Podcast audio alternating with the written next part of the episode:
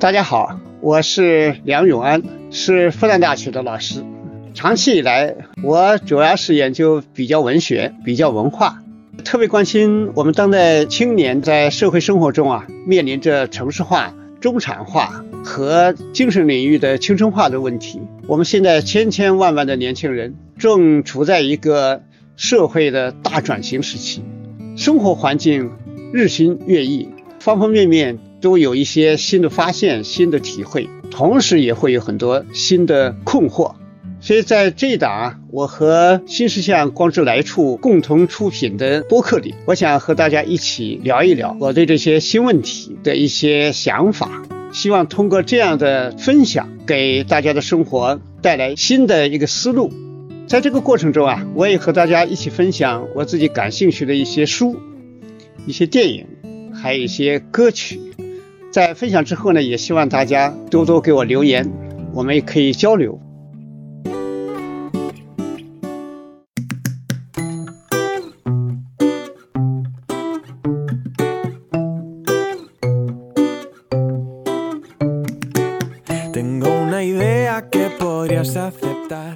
今天想跟大家分享一个心得吧，就是这么多年以来呀。我发现一个很有意思的现象，就是很多啊，别人看起来很成功的人，其实他的内心啊，并不快乐。有不少人呢，其实，在各种行业里边，哎，其实成绩很大。那包括一些年轻的人，你比如说高考考得非常好啊，来到很好的学校，哎，但是呢，跟他们细谈起来呢，也觉得内心深处没有那种啊很深的长久的快乐感，就觉得自己像个小仓鼠啊。在跑那个转轮，拼命的跑，那周围的人呢也在不停的在催自己。那么小学啊、初中啊、高中啊、大学等等等等，啊，就是这么一个过程。那过程里面剩下的是什么呢？焦虑。就别人看起来他应该很好，就像我们物理系，我一个很好的一个朋友，一个老师，是他的博士生。那有个女博士呢，就那段时间就特别特别的啊，心情不好。后来老师跟他谈，就说你到底呃有什么问题啊？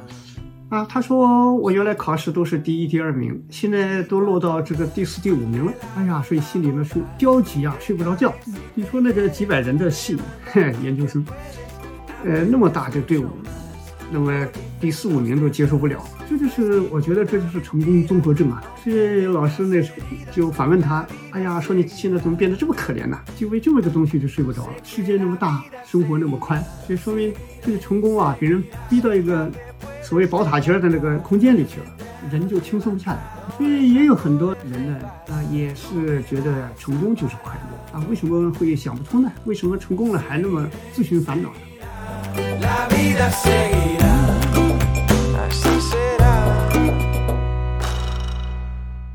呃，就我的观察，我觉得一个所谓的成功者啊，他其实是有四种烦恼。这个烦恼呢挥之不去啊。就一个呢是叫做四望无人。就你达到顶端之后啊，他那个逻辑有变化，就不是说那种没有达到他那个层级的人会体会到的那种心境。就这个心境里边呢，就说你。自己所想的问题啊，内心里边啊，他想去啊探索的价值啊，那都是无法跟人去说。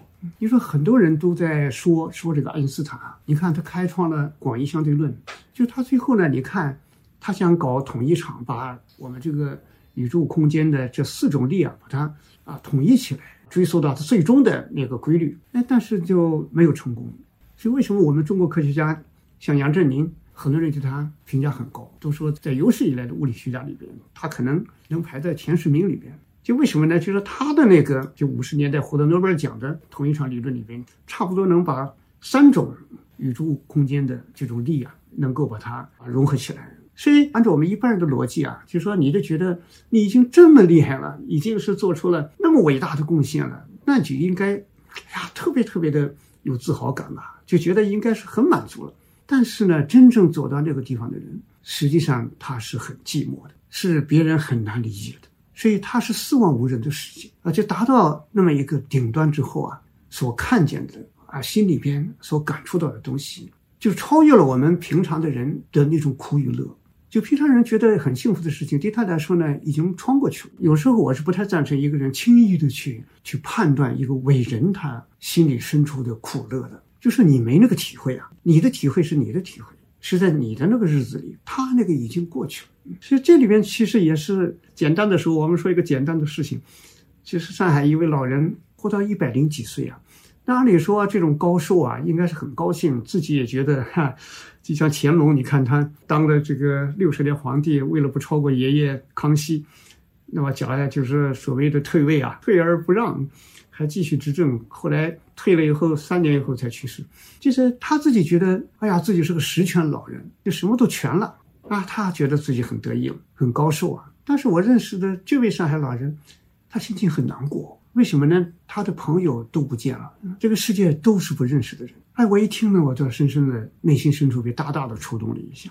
所以这个里面就是他的那个世界啊，那其实是不一样的，很空旷，这是一个问题。还有一个呢，就是所谓成功者呢，他历经这种甘苦啊，积累了大量的苦辣甜酸，体会不一样啊。我们常常想乐极生悲，但是很多人一辈子也没有乐极啊。总是有很多很多心里觉得没有实现的东西，所以那种你看他真正是得到了自己原来想追求的东西啊，以为是很高兴啊、很开心啊、有狂喜啊。但是我后来我认识了一个青年作家，他就是一直在艰苦的写作，要想获得社会和文艺界的承认。他后来写的相当不错啊，获了很多大奖。就他说有一次在台湾获得这个联合国的大奖，那领奖的会啊啊很热闹啊，各种致辞啊，各种祝贺。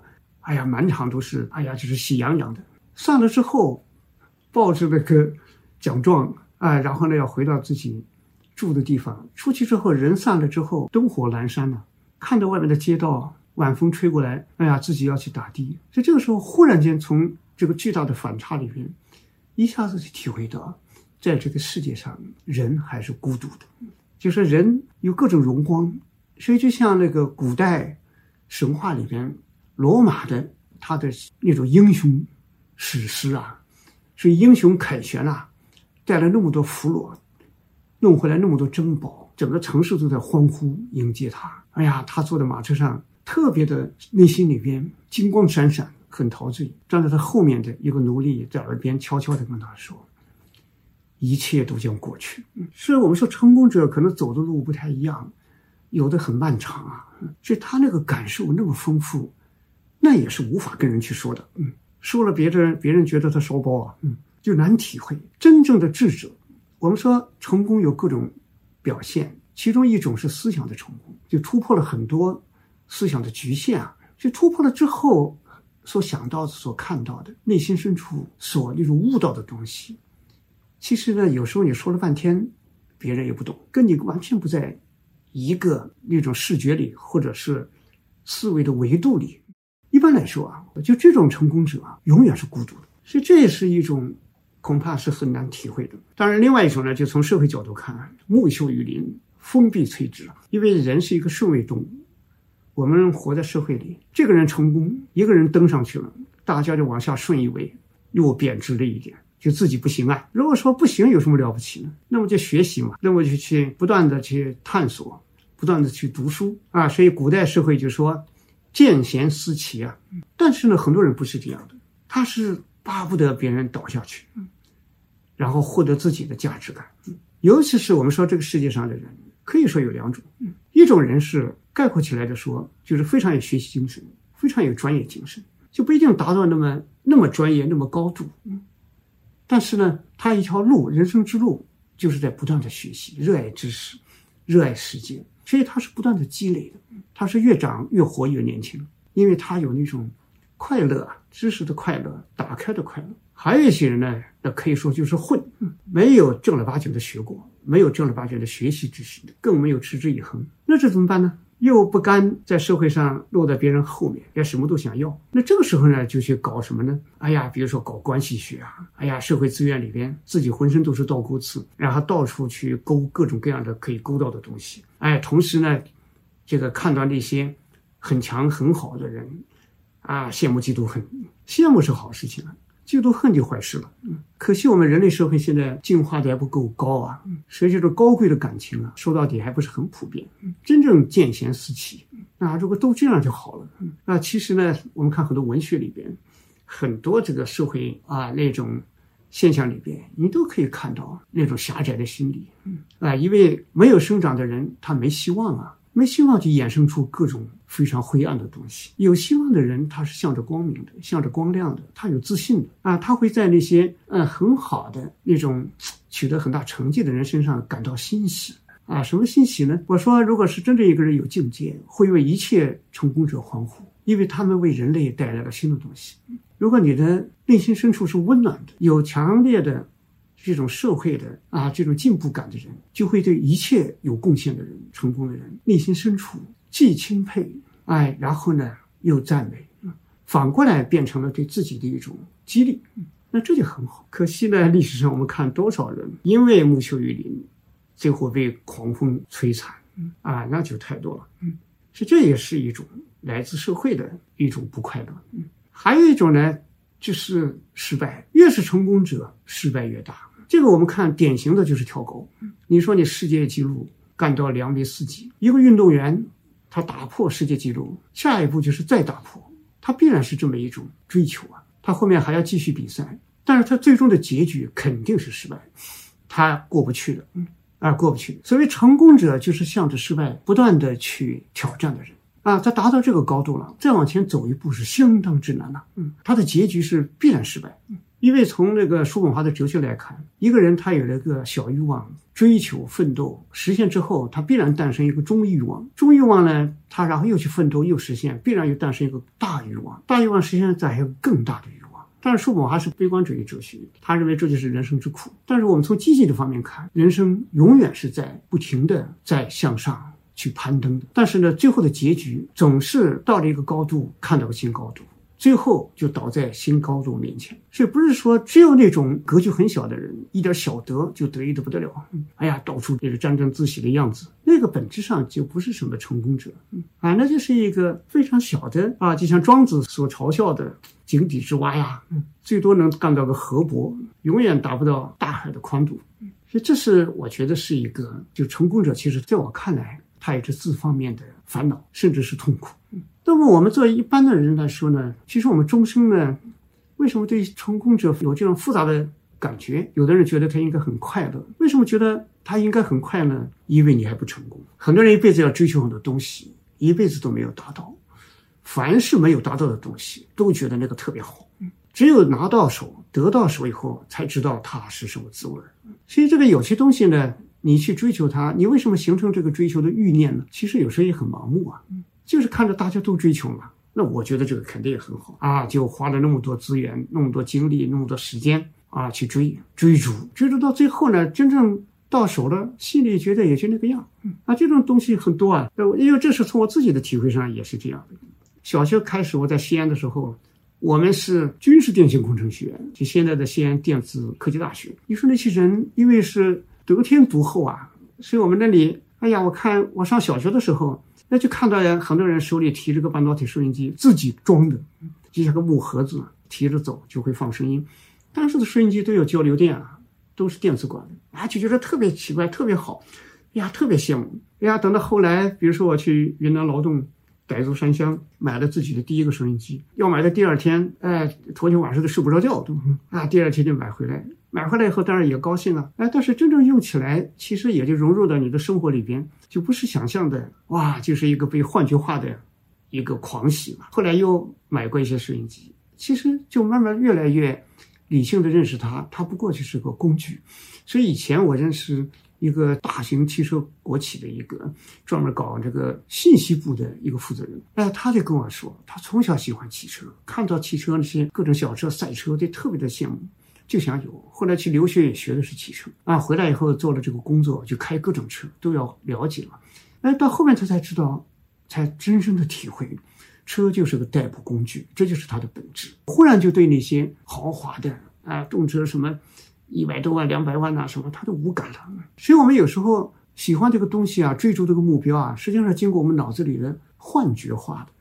给他神化的。所以你真正到了之后呢，你才发现它也就是那么一种功能吧。它的心理效应就是那种幸福的那种幸福感的给予，其实也是很有限。所以这个地方呢，就会有一个问题。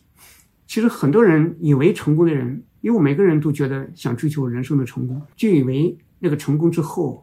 是一个多么好的一种快乐的境界，但是呢，为什么有这样的一种感觉呢？因为社会是有激烈的竞争，所以真正处在那个前端的高端的，它按比例说，也就是那么百分之二啊，百分之三啊，百分之五啊，就这么个比例。所以大部分人都是没有达到那个心里向往的成功，是觉得那个很好。所以真正拿到了是怎么回事儿，没这个体会。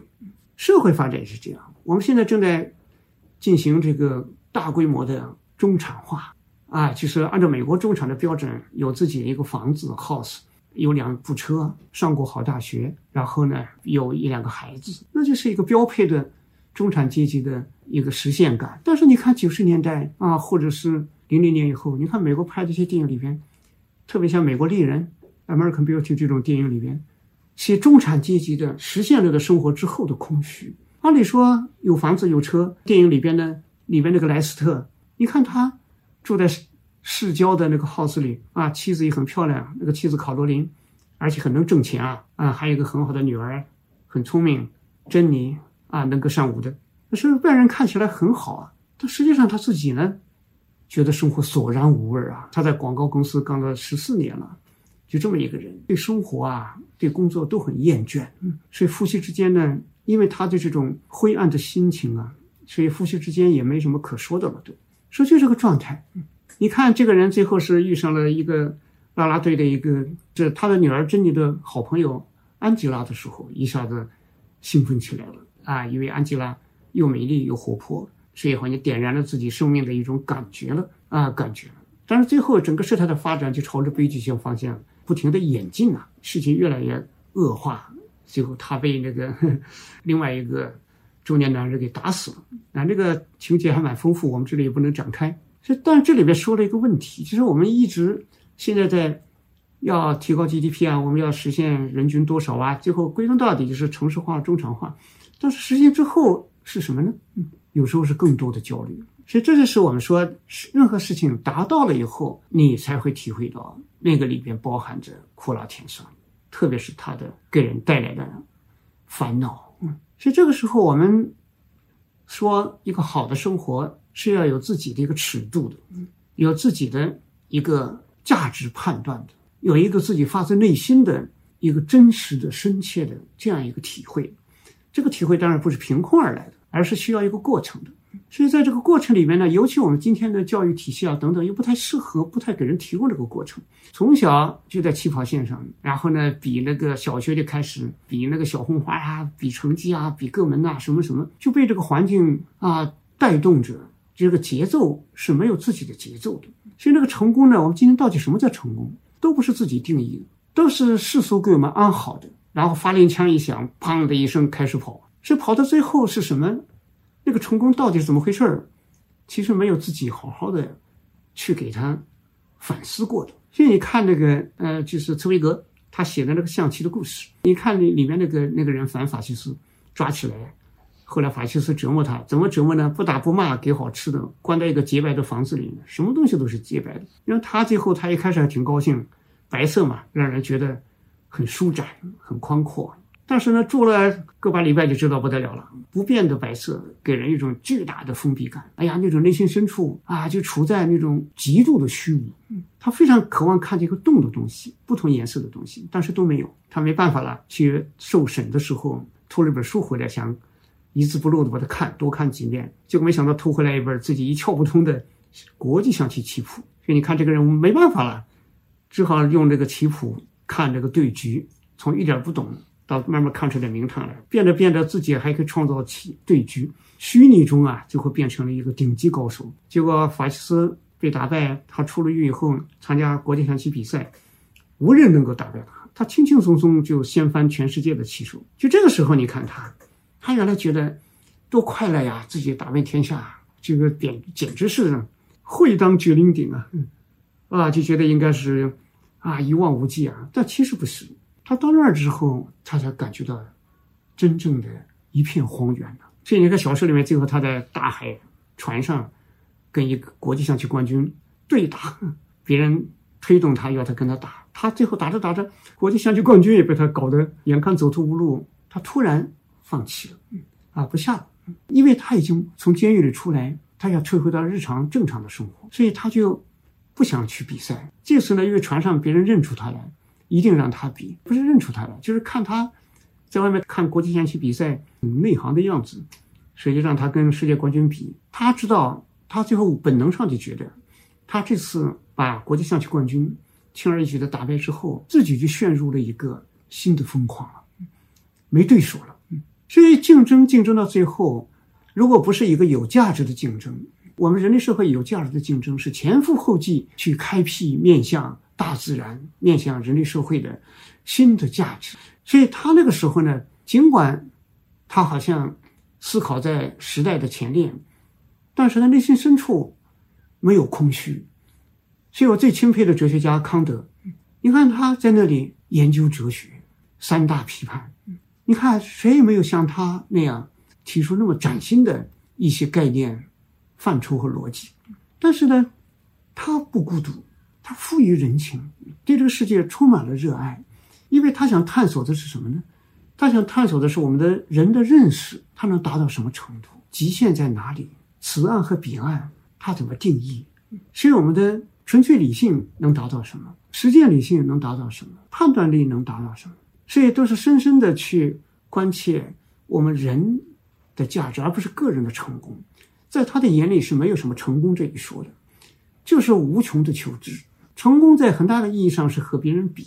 是做人上人，真正的一个思想者，一个攀登者，他是心里充满了一种对这个世界的摸索，啊，对美好的一种人生的那这样一种无限可能性的啊去探寻，而不是有的人追求的成功啊，是像一把刀一样的，非常的狭窄，非常的锋利，对别人都是伤害。就像电影《公民凯恩》，凯恩，你看从小妈妈强势的把他送到纽约。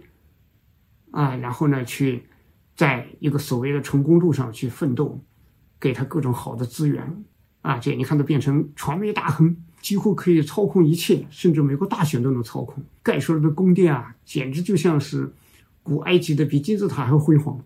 但是呢，他不能实现什么呢？他的成功里面没有爱情，因为成功是不在爱情里面啊。我们经常说恋爱成功啊，其实这个话就说的很不好，恋爱没有成功。它非常自然，所以你说一个恋爱，它就由过去，就是一个人过去的形成，由他的当下，他现在的精神面貌，现在的那种知识能力等等，但更重要的是未来。未来两个人要开辟什么？是一种社会大家追求的那种所谓成功的，还是两个人都看到了一种新的生活，然后去一起打开？所以未来是决定性的。所以这个决定性从哪里体现呢？那两个人，他的对话、他的交流、他的相互之间的互动，都能感觉到对方的那种内心的期待，对新的价值的期待，对超越我们那些千篇一律的追求的，对那个东西的超过或者说是拒绝。所以他的言语之中啊，彼此之间有很多可说的。你说谈恋爱，谈恋爱就是谈，那没什么可谈的，那肯定就没意思了啊，没有任何共同可以互联的东西。所以凯恩呢，他去啊，去爱一个女孩子啊，他觉得自己全部的财富，然后呢，让女孩子唱歌啊，然后要要把她变成一个什么著名演员啊，然后给她盖歌剧院等等，他以为这个就够了啊，这就是可以量化的嘛。但实际上一生都没有得到真正的爱，所以那种玫瑰，他心里一直一直有朵玫瑰，想实现，想获得，但是呢，永远获得不了。他的情人苏珊。啊，最后还是那么决绝的离开他，所以这是我们说这个我们要理解为什么很多人成功不快乐。首先要想想你那个是什么成功啊？啊，你定义的成功是什么？这里面牵扯到世界观啊、生命观啊、生活观啊啊等等啊等等。所以有时候很多人的人生就被这个成功给搞坏了，就追求的东西啊、财富啊、地位啊、啊别人的羡慕啊等等外在的东西太多。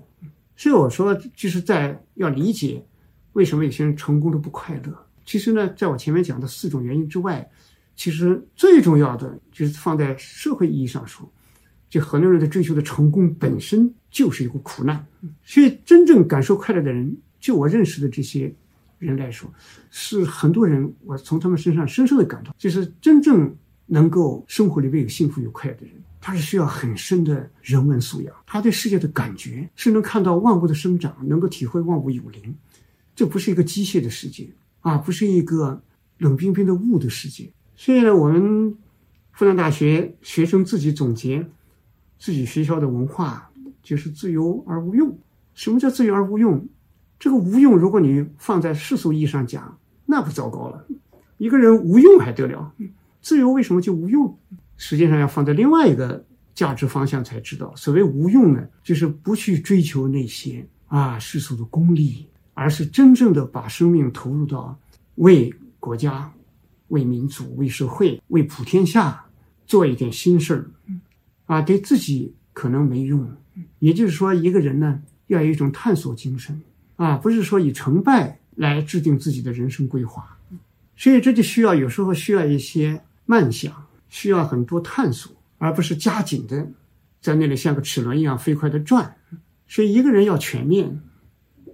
啊，不管是读书啊，你像卢梭，我最喜欢他那本《一个孤独散步者的遐想》，啊，就是走着走着他会体会到很多，啊，不是整天在那种啊忙着挣钱或者忙着争权夺利，啊，不是这样，这就是这种无用性，使他能体会到很多别人没体会的东西，比如说他就很关心自由问题，那自由不单单是一个宏观的话题啊，也是很具体的人生的一些。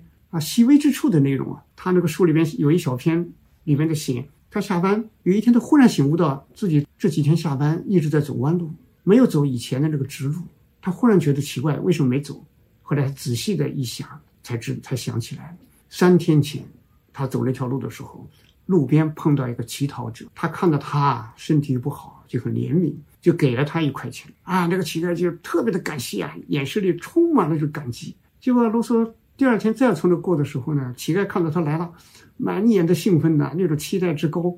哎呀，这个一下子把卢梭弄得觉得他这个样子不给又不好啊。后来又给了这一块。结果到了再过一天呢，卢梭下班呢，他自己都没发觉，自己下意识的就绕开了这条路。后来第二天又绕开了这条路，第三天又绕开了这条路。卢梭就会想：我为什么会绕呢？是舍不得那一块钱吗？似乎不是啊。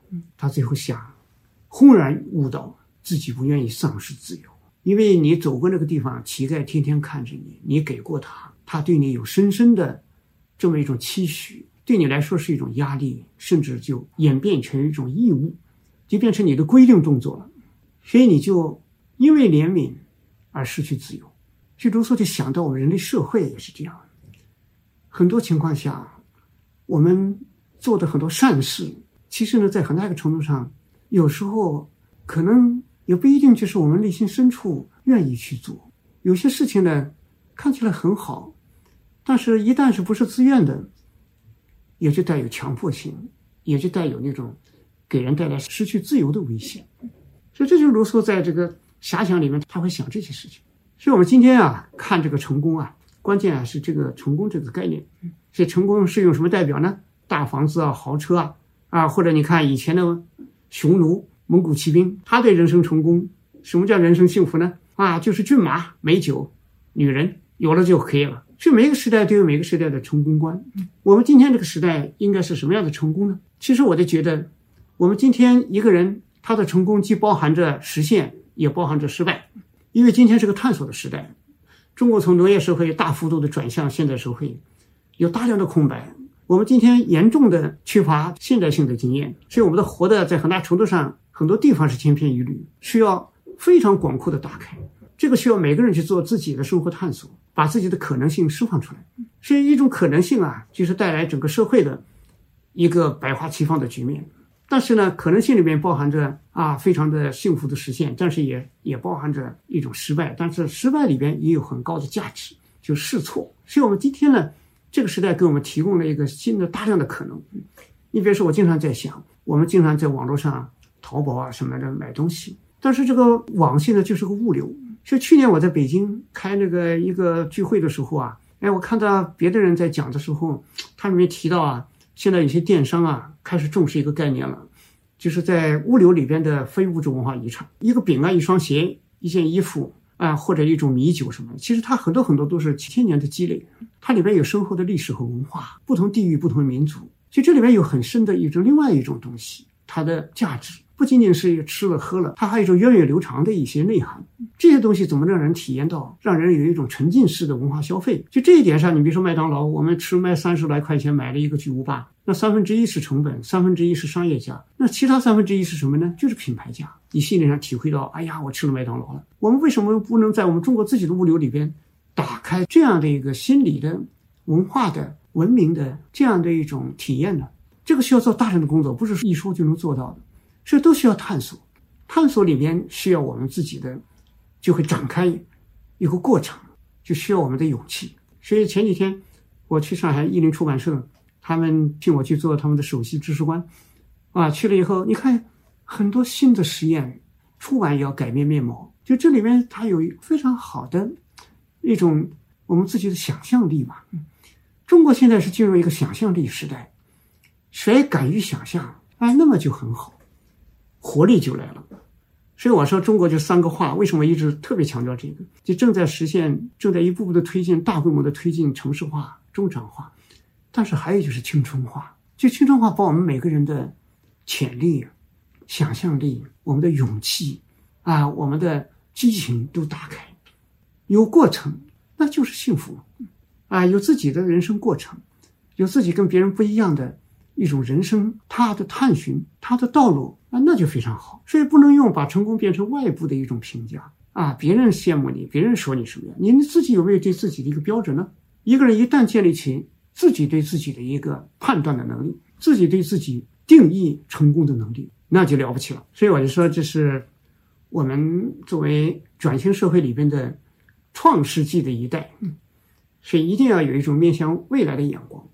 啊，前天我在上海有一次讲讲座的时候，我还在谈讲这个问题，这我就很很担心，二十年后可能会出现大批的年轻的老人，因为青年的时期没有好好的打开，走的是啊随大流的路。那么二十年后的新一代，他有一种崭新的风貌，这时候你回头一看，才发现人可以这样活啊，原来活法是这么千姿百态，当年自己怎么就没有去尝试呢？心里边的那种，哎呀，恐怕那个时候心里边的难过就来了。所以我在前段时间做的那个工作之苦的课程，其实归根到底就是想带动我们年轻人的这种身上的力量点，哎，让我们展开自己的非常有自己的长远的开阔的眼光的一种选择。我觉得这样的话，就会使我们的人生啊，走出那种狭隘的所谓的成功，获得一个真正的内核。啊，最后啊，我想围绕这个成功这么一个话题，这个分享之后啊，呃，想给大家推荐一首歌。这个歌可能很多人还很熟悉，就是在那东山顶上。就这首歌呢，传说啊是仓央嘉措的诗歌改编出来的。那这个当然不一定啊，就是到底呃是不是？但这首歌呢，我觉得它有一点好，因为仓央嘉措啊，他作为一个六世达赖喇嘛。非常的深情，但这位置太高了。宗教里面来说，它几乎是一个神一样的存在，所以呢，就很难容纳那种人间的那种至情、深情、爱情。就我去拉萨的时候，在大昭寺看那个玛吉阿米，那个现在呃是一个小餐厅吧，据说就是当年这个参演嘉措经常和情人幽会的地方，但这都是传说。这最后也是个悲剧啊，最后被罢黜了。后来死在押送的路上，所以就说我们说成功啊，有时候你说像仓央嘉措这样那么高的地位，但是是不是就真的有幸福呢？所以这首歌呢，我觉得就特别自然，有一种发自内心的那样一种对生命的特别特别深沉的体会、钟情的体会、温暖的体会，在那东山顶上升起，白白的月亮，年轻姑娘的面容浮现在。我的心上，所以年轻的姑娘她是个象征啊，就是我们面对世界的爱啊，那种那么纯洁，在那么一个白白的月亮下，啊那么美好的面容。其实这就是我们一种极大的那种过滤感，皎洁、澄明、透彻。所以我觉得这就是我觉得人活在这个世界上，不要被那个云遮雾罩的那些复杂的一团乱麻的东西缠绕了一生，就是在白白的月亮下去挚爱年轻姑娘的面容。我觉得这就很好。所以我这首歌呢，呃，多年以来我还是很喜欢的。但我是推荐这个邓增多吉的他的这个版本。因为他有一种真正藏族的那种高原的那种氛围，那个音质，所以这首歌分享给大家，希望大家喜欢，谢谢。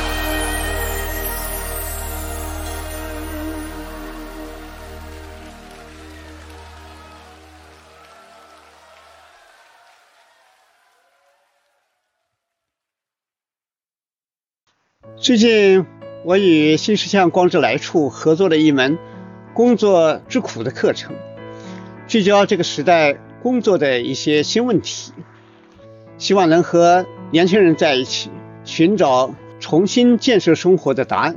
课程有三十节，如果大家对课程感兴趣，可以搜索“光之来处”公众号去看看。